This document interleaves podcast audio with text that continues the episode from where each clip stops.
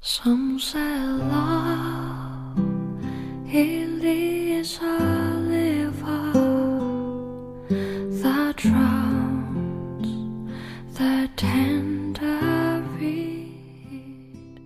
Some say love it is. 用声音记录生活，用故事温暖你我。大家晚上好，这里依然是荔枝 FM 幺八零零三六，我想对你说电台，我是你们的主播佳宇。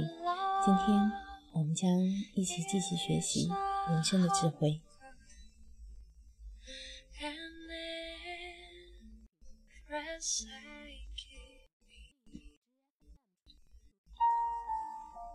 金钱，吝啬之人抽象中的自我。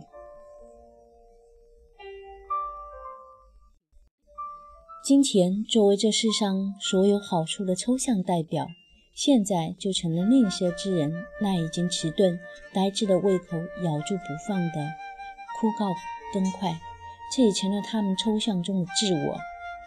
这种金强欲望，就像对其他事物一样，具有某种象征性，并且也是无法消除的。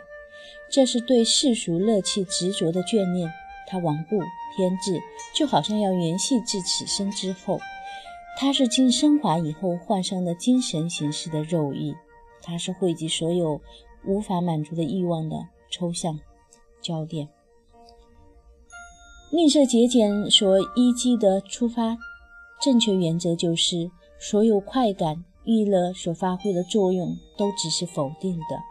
由这种快感组成的幸福，因而只是幻象而已，而苦痛却是肯定和实在的。吝啬之人舍弃了快感享受，目的就是要能更稳妥地躲避苦痛。即此，坚忍和舍弃就成了吝啬之人的座右铭。既然吝啬之人知道发生不幸的可能性难以穷尽，通往危险的道路又数不胜数，那他们就动用一切手段，尽可能地在自己的周围筑起三层坚固的城堡，以抵御不测和不幸。谁又说防备的功夫会做得太过呢？只有懂得命运如何出尔反尔捉弄我们的人，才最终会达到自己的目的。哪怕防备功夫做得太过了，那这一差错也只会给自己本人带来害处，而不会让别人受累。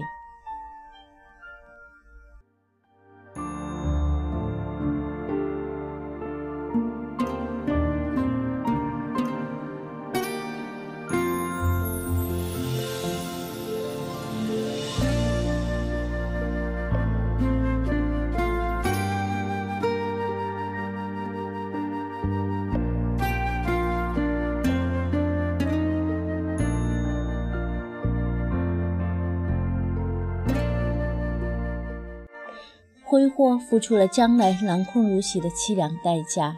虽然像人们所说的那样，不少吝啬之人归根到底只是直接挚爱金钱本身，那不少挥霍成性的人也的确同样只是为了挥霍而胡乱大肆挥霍。满足人的需求本来只是比满足动物的需求稍微困难一点，但为了加强其欲望获得满足时的快感。人却是有目的的增加自己的需求，奢侈、排场、烟酒、鸦片、珍馐百味以及其他与这些相关之物，就是由此而来。